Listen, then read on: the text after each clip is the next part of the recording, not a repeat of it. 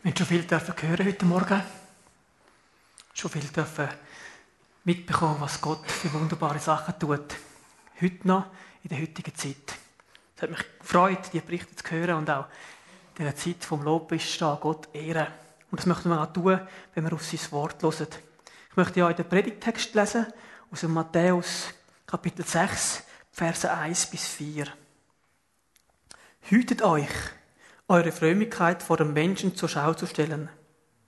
Sonst habt ihr von eurem Vater im Himmel keinen Lohn mehr zu erwarten. Wenn du zum Beispiel den Armen etwas gibst, lasse es nicht vor ihr her mit Posaunen ankündigen, wie es die Heuchler in den Synagogen und auf den Gassen tun, um von den Leuten geehrt zu werden. Ich sage euch, sie haben ihren Lohn damit bereits erhalten. Wenn du der Armen etwas gibst, soll deine linke Hand nicht wissen, was die rechte tut. Was du gibst, soll verborgen bleiben. Dann wird dein Vater, der ins Verborgene sieht, dich belohnen.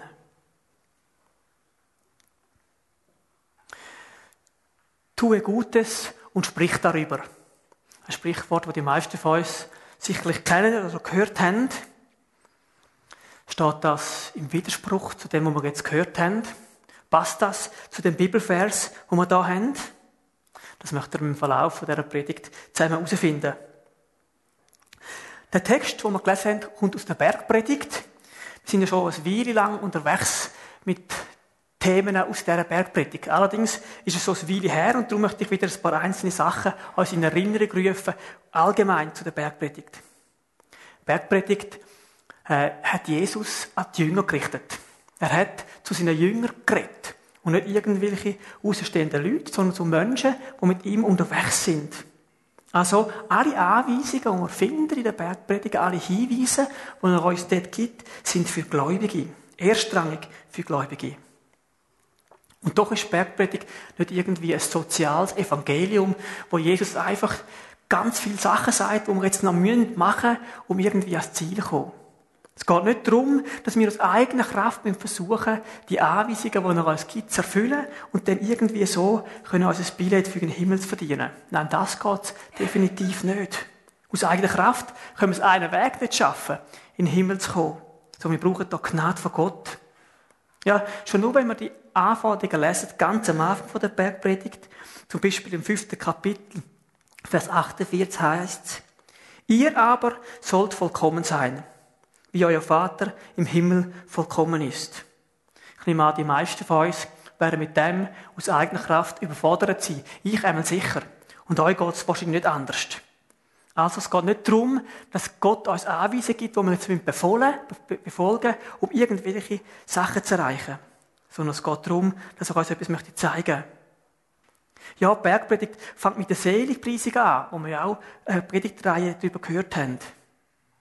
Wir merken dort ganz gut, dass es nicht um einen Leistungskatalog geht, um irgendetwas zu erfüllen. Wir sind allein aus Glauben und Gnade gerettet. Wir müssen nichts leisten. Also ist Bergpredigt nicht ein Leistungskatalog, sondern viel, viel mehr eine geniale Beschreibung von der Kultur vom Reich Gottes.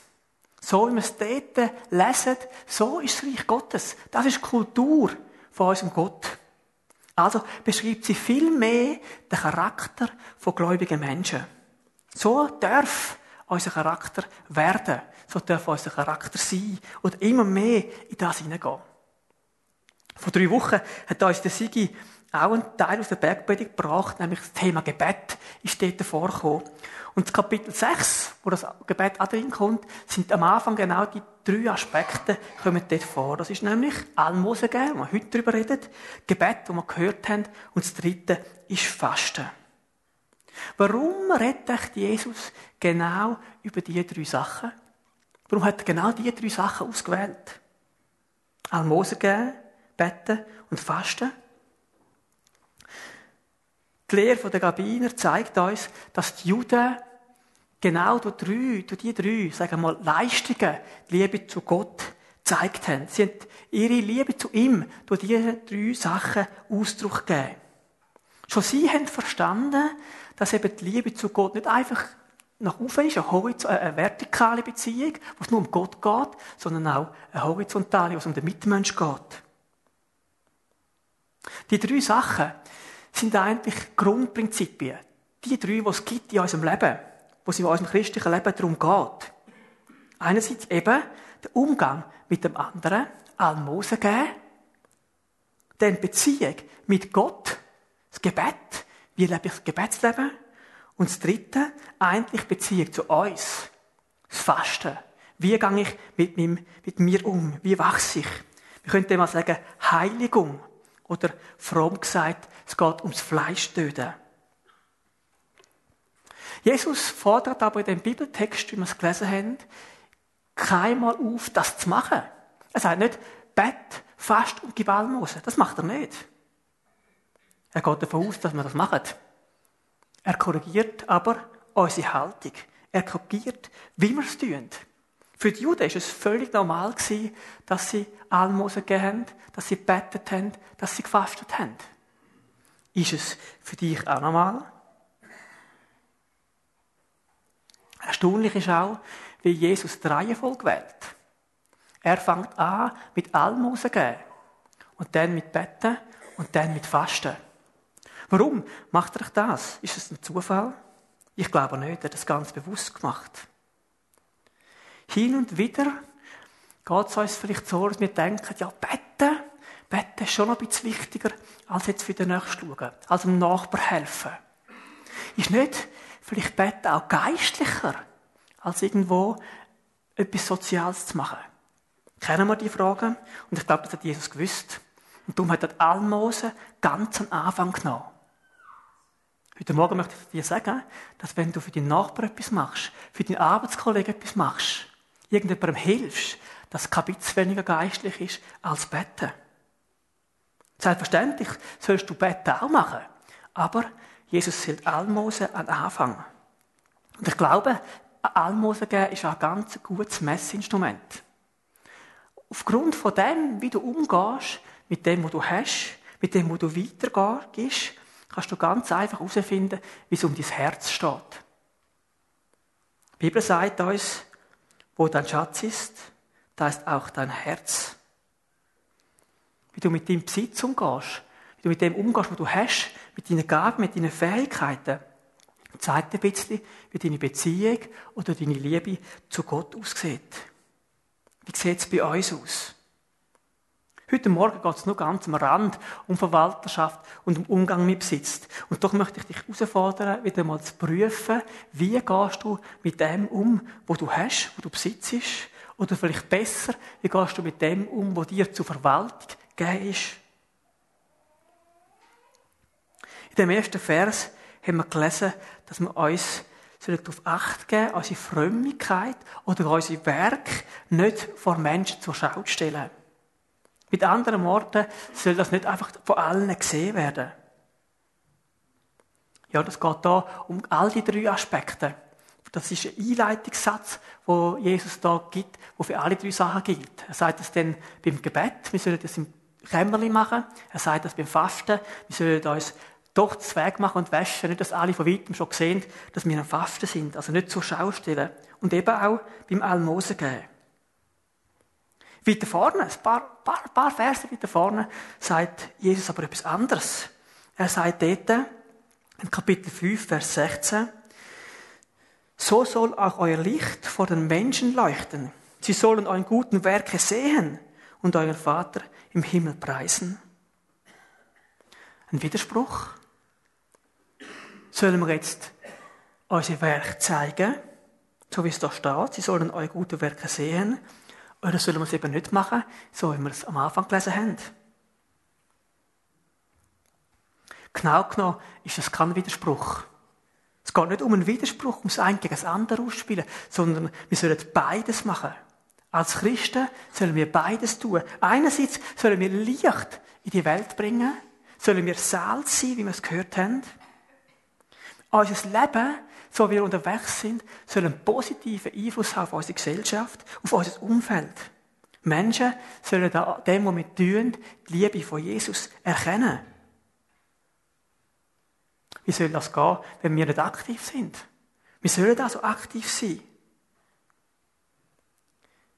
Unsere dienende Haltung soll gesehen werden. Das Licht sein bedeutet Hand anlegen.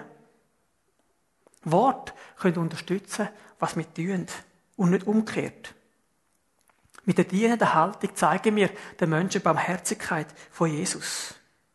Also im Kapitel 5, in dem Vers, was um das Licht und um Salz geht, wird Jesus fokussieren oder uns klar machen, dass wir es sollen zeigen, um die Liebe von ihm weiterzugeben. Wir haben ja gelesen in dem Vers, dass wir die guten Werke sollen damit Menschen Gott ehren, Gott preisen, ihm die Ehre geben. Wir sollen also so leben, dass unser Leben Menschen dazu veranlasst, Gott zu ehren, ihm Dank zu bringen, ihn groß zu machen, ihn zu sehen. Schlussendlich soll Jesus sichtbar werden durch dich, durch das, was du tust in deinem Umfeld. Die andere Seite, das, was er hier beschreibt, ist etwas anderes. Es darf nicht unser Ziel sein, dass Menschen auf uns schauen. Nicht, wir sollen nicht das Verlangen haben, dass sie uns ehren. Jesus korrigiert da die Haltung von diesen Menschen, von den Jüngern, wo er das ausspricht, dass wir sollen das im Verborgenen tun. Also stellen wir uns immer wieder die Frage, oder lassen wir uns mal fragen, will ich mir oder will ich Gott gefallen? Um wen geht es eigentlich? Geht es darum, dass ich gesehen werde? Geht es darum, dass Menschen sehen, dass ich grosszügig bin? Geht es darum, mein Gewissen zu beruhigen, weil steht, wir sollen Almosen geben? Geht es darum, weil es einfach zum guten Ton gehört? Mache ich es darum? Mache ich es, weil ich die, Notmenschen, die notleidenden Menschen liebe? Mache ich es, weil ich Gott will ehren Warum mache ich es? Das ist die große Frage. Und das spricht Jesus in dem Text, den wir heute Morgen haben, auch an. Solange du aus echter Liebe gehst, glaube ich, bist du auf dem richtigen Weg. Kann nichts schief gehen. Das ist allerdings nicht so einfach. Ich merke in meinem Leben selber, dass ich mich immer wieder entscheiden muss. Immer wieder muss ich meine Motivation, mein Motiv prüfen. Und der Heilige Geist bitten, mir zu helfen. Jeder von uns braucht Anerkennung. Anerkennung ist auch etwas Gutes. Die Frage ist einfach, wo suche ich es? Wenn nach der Predigt jemand zu mir kommt und sagt, es hat mich berührt, es war gut dann freut mich das. Und das darf, glaube ich, auch so bleiben. Die Frage ist nur, warum predige ich? Predige ich, um das zu bekommen? Predige ich, damit nachher Leute kommen und sagen, wow, hast du gut gemacht? Oder warum mache ich es? Das ist die Frage. Es ist richtig, dass wir, dass wir predigen, dass ich darf predigen, das ist gut. Aber es soll sein, dass Jesus geehrt wird. Ich weiß, dass ohne ihn gar nicht geht. Selbstverständlich ist mir das bewusst. Wenn der Heilige Geist nicht wirkt, kann ich da vorne lang schwätzen. Es hilft überhaupt nicht. Vielleicht der meint oder der andere besser einzuschlafen. Aber eigentlich geht es darum, dass der Heilige Geist wirkt. Ich kann nichts bewirken. Und doch kann es vorkommen, dass ich mich frage, was denken echt die anderen darüber? Finden sie es echt gut? Und genau dann bin ich herausgefordert, mich im Gebet zurückzuziehen und zu sagen, Heiliger Geist, findest denn du gut? Ehrt dich. Und nicht, was denkt der andere? Und ich glaube, jeder von euch kennt die Situation. Jeder von euch weiß das. Sagt das in der Arbeit, sagt das daheim, sagt das mit den Nachbarn. Warum mache ich etwas? Was sind deine Motive? Was ist deine Motivation? Ja, Jesus geht ja da nicht zu irgendwelchen Außenstehenden. Oder vielleicht zu den Pharisäern, wie man es könnte denken. Wenn er sagt, äh, nicht, mach es nicht so wie die Heuchler in der Synagoge und in der Gasse. Könnte man sagen, ja, der redet zu den Pharisäern, klar, oder? Aber er redet erstrangig zu den Jüngern. Vielleicht hat er schon an die Pharisäer gedacht, und er das gesagt das mag sein wo er von den Heuchlern geredet hat. Heuchler sind eigentlich Schauspieler. Eigentlich die Übersetzung aus dem Griechischen von dem Wort Heuchler sind Schauspieler. Also Leute, die etwas vorgehen, wo sie eigentlich gar nicht sind. Eben Schauspieler. Ihr Handeln, ihr Reden täuscht. Sie tun etwas vortäuschen. So haben es auch die Pharisäer gemacht. Sie haben Almosen gegeben auf der Straße oder eben Synagogen haben so bettet, dass alle gesehen haben, eben, weil sie Anerkennung von den Menschen gesucht haben. Die Sache war nicht schlecht, aber ihre Haltung hat nicht gestimmt. Ich wage zu behaupten, dass die, dass die Pharisäer nicht so gute Schauspieler sind. Viele haben es wahrscheinlich gemerkt, dass sie etwas gespielt haben. Wir wären wahrscheinlich besser im Schauspielern. Aber ist das wirklich besser? Ist es wirklich besser, wenn es einfach die anderen nicht sehen? Ich glaube, es geht viel, viel mehr um das, was uns ist. Und dann geht Jesus noch einen Schritt weiter. Im Vers 3 und 4 lesen wir, wenn du den Armen etwas gibst, soll deine linke Hand nicht wissen, was die rechte tut. Was du gibst, soll verborgen bleiben. Dann wird dein Vater, der ins Verborgene sieht, dich belohnen. Jesus sagt, dass die Linke nicht soll wissen, was die Rechte macht. Was heißt das für uns?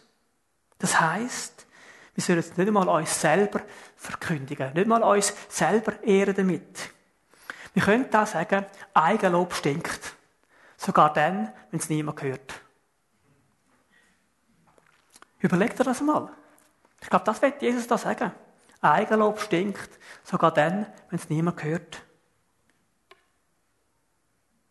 Ja, die Bibel redet viel über das, auch an anderen Orten in der Bibel. Eine bekannte Stelle kennen wir sicher aus dem 1. Korinther, Kapitel 13, Vers 3.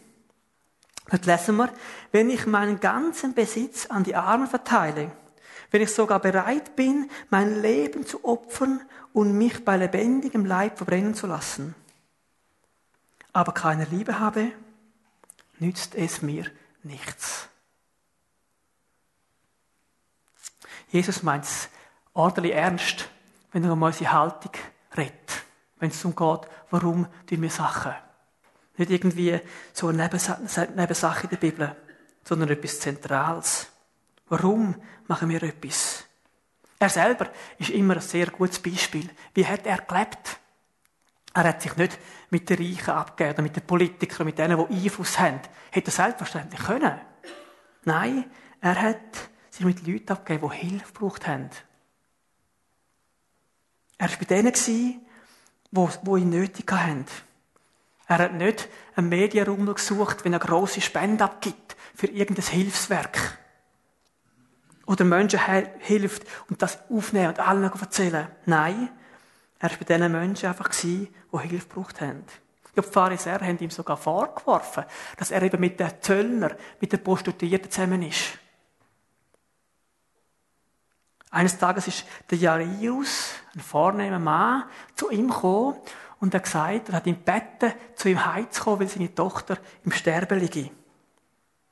Was hat Jesus gemacht? Er hat alles geheilt und gesagt, jetzt ist die Chance. Endlich ein vornehmer Mann, einer, der Einfluss hat, gehe ich zu dem. Gibt eine gute Pressenachricht. Nein, das hat er nicht gemacht. Er ist zwar zu dem Mann heimgegangen, das stimmt, aber unterwegs, unterwegs dorthin, hat er sich Zeit genommen für eine Frau, die ausgestoßen war, zwölf Jahre unter Blutfluss gelitten hat und hat die Frau geheilt. Obwohl ein vornehmer Mann da war, einer mit Einfluss. Das ist wie, wenn du und ich mit dem Bundesrat irgendetwas unterwegs bin und da steht da ein Bettler am Rand und du nimmst die Zeit für den. Jesus war dort, wo Hilfe gebraucht worden ist. Und nachher ist er zu dem Jairus heimgekommen und auch dort hat er nicht eine Show abgezogen. Er hat alle Gaffer heimgeschickt. Er hat gesagt, das Mädchen schlaft nur. Sie haben ihn ausgelacht und ein bisschen verspottet. Aber er hat ihr geholfen, hat sie auferweckt vom Tod. Er hat nie seine eigene Ehre gesucht. Er hat immer die Ehre von seinem Vater im Himmel gesucht. Und das soll es gehen. Die Haltung, die er hatte, ist sehr, sehr vorbildlich. Ich habe in der Vorbereitung einen Kommentar gelesen und mit dem möchte ich eigentlich den ersten Punkt abschliessen.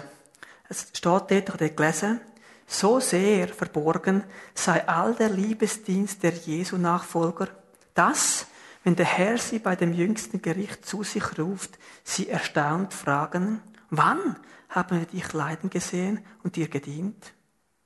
Sie sind ihrer Liebesdienste, ihrer Almosen gar nicht bewusst.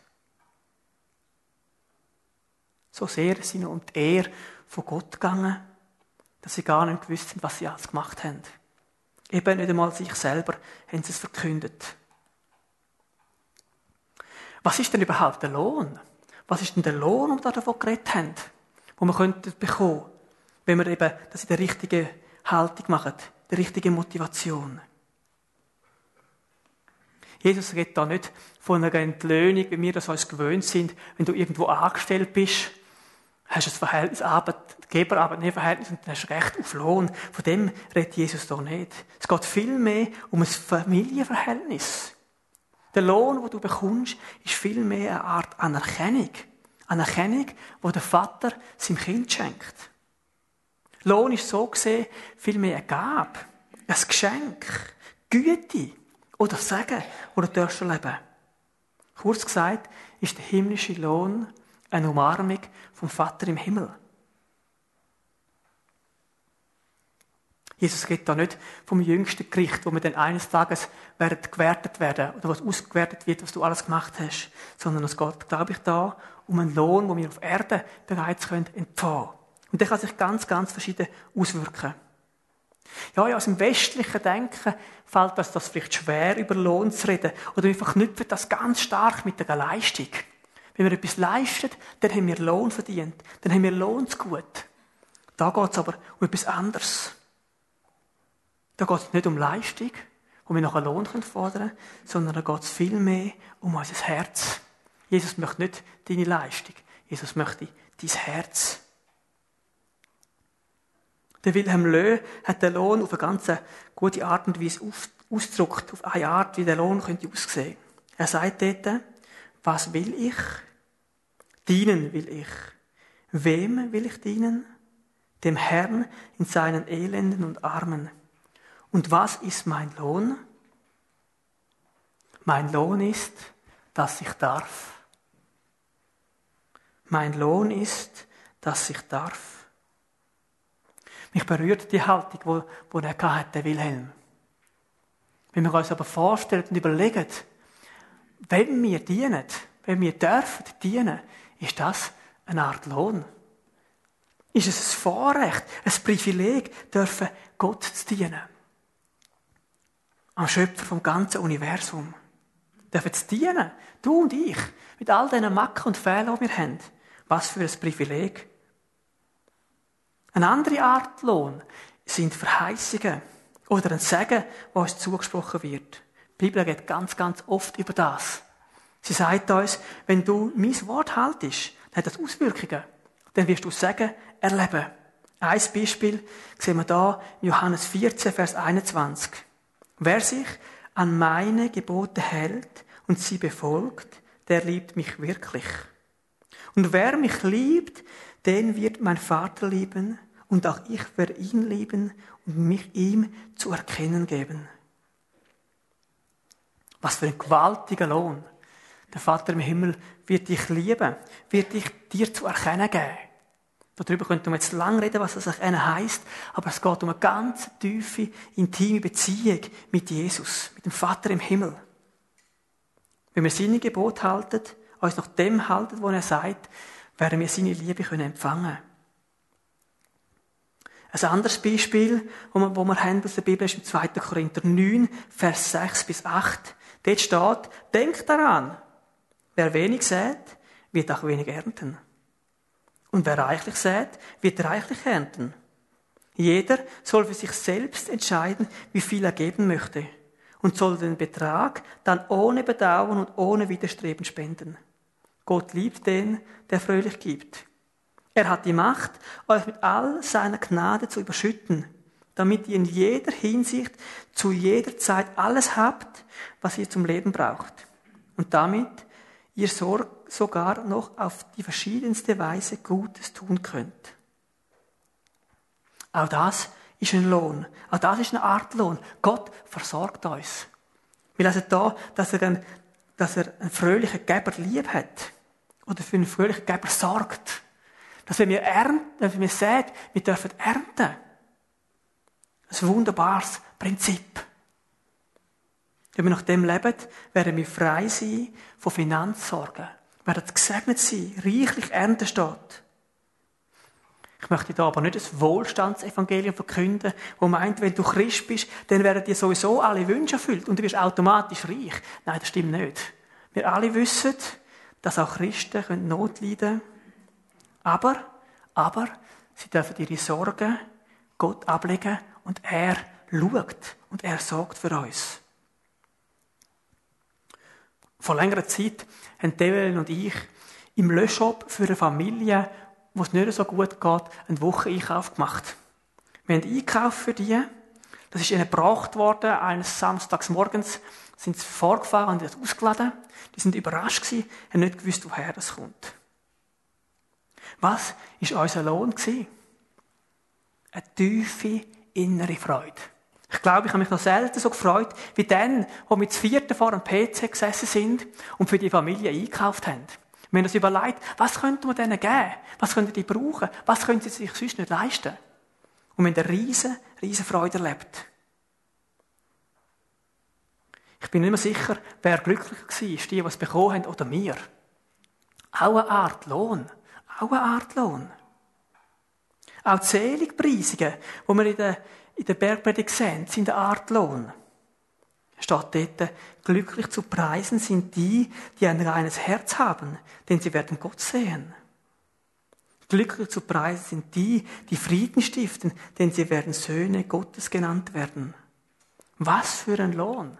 Du wirst Gott sehen, wenn du so ein Herz bewahrst. Der Lohn ist etwas Gutes, ist nichts Schlechtes. Die Frage ist, nach was haltest du aus? Nach was schaust du? Machst du etwas, um belohnt zu werden? Oder was ist deine Motivation? Was sind deine Motive? Geht es dir um den Lohn? Oder geht es dir darum, anderen zu dienen, anderen Menschen zu dienen? Gottes Liebe weiterzugeben und ihn zu ehren? Was ist deine Motivation?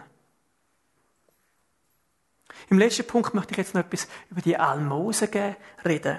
Bevor ich aber zu dem Punkt komme, möchte ich eine Aussage mit euch lesen, wo der Wenig Rudem, ein Theolog, allgemein zum, zum Gehen gesagt hat. Das ist eine ganz gute, eine ganz gute Sache, wenn er das so sagt. Anstatt das Geben als eine unangenehme Verpflichtung zu betrachten, täten wir gut daran, es als ein reiches Gnadenmittel in der Kirche zu sehen und zu erwarten, dass der Heilige Geist uns dadurch Segen bringen wird. Anstatt das Geben als eine unangenehme Verpflichtung zu betrachten, täten wir gut daran, es als ein reiches Gnadenmittel in der Kirche zu sehen und zu erwarten, dass der Heilige Geist uns dadurch Segen bringen wird. Geh als ein Privileg und keine Verpflichtung.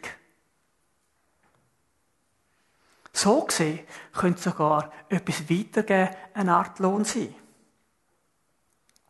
Almosen geben bedeutet aber nicht einfach Geld spenden, sondern Almosen bedeutet vielmehr Erbarmen haben, Barmherzigkeit zeigen, Mitleid haben, etwas Wohltuendes machen.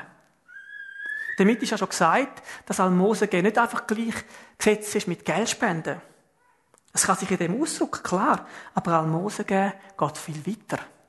Bei Almosen geht es um deinen und meinen Charakter. Es geht um unsere Haltung. Eigentlich müssen es Almosen geben ein Ausdruck sein von unserem Charakter. Wir gehen aus Liebe. In der Bibel lesen wir eine Geschichte oder lesen wir von, von verschiedenen Gemeinden, unter anderem Antiochia, wo für Jerusalem gesammelt hat. In dem Zusammenhang lesen wir dort das Wort Diakonia, wo so viel heißt wie aus einer erbarmenden Liebe Mitleid haben und geben. Ja, das ist auch eine Art Almose die sie dort gemacht haben. Es steht dort von der Gemeinde in Antiochia, dass sie das so folgendes ausgedrückt haben. Eindringlich und inständig baten sie uns um das Vorrecht, sich an dem Dienst der Hilfeleistung für die Gläubigen in Jerusalem beteiligen zu dürfen, als Zeichen ihrer Verbundenheit mit ihnen. Also nicht eindringlich in die betet, die Not haben. Die Gemeinde in Jerusalem sagt, helfet uns, helfet uns. Sondern eindringlich und inständig haben die bittet, ihnen etwas zu geben. Sie dürfen mitmachen, mithelfen, ihnen etwas zu geben. An dem Dienst von der Hilfeleistung mitzugeben. Wahnsinnig. Gewaltig die Haltung, die sie hatten. Und wenn wir jetzt noch daran denken, was in dieser Gemeinde in Jerusalem vorgegangen ist, finde ich es noch erstaunlicher. Weil wenn wir gelesen haben in den letzten Tagen von denen, oder gerade gestern, vorgestern, von diesen Naturkatastrophen, Überschwemmungen im Emmental, dann wären wahrscheinlich viele von uns bereit, denen zu helfen. Das ist, die sind in Not geraten durch äußere Umstände. Die Gemeinde in Jerusalem aber ist zum rechten Teil selber schuld gewesen. An dem Umstand. Sie haben den Umgang mit dem, was sie haben, nicht so geschickt gestaltet und sind selber schuld gewesen. Also fast ein bisschen so wie vor ein paar Jahren bei der UBS. Zu viel spekuliert und dann Geld verloren. Und jetzt sagen die Leute aus Antiochia, denen, die eben selber verschuldet eigentlich in dieser Not sind, dürfen wir euch bitte helfen. Inständig haben sie darum bitte ihnen zu helfen. Ich weiss nicht, wer von euch jetzt mit, mit, mit, mit, dieser, mit dieser Haltung der UBS hat helfen Aber die Gemeinde in Jerusalem war selber ein schuld für ihre Not, die sie hatten. Und doch haben Gemeinden in den umliegenden Städten und Regionen inständig bittet, ihnen zu helfen. Was für eine Haltung, was für ein Vorbild. Es ist darum gegangen, Jesus die Ehre zu geben. Motivation hat gestummen.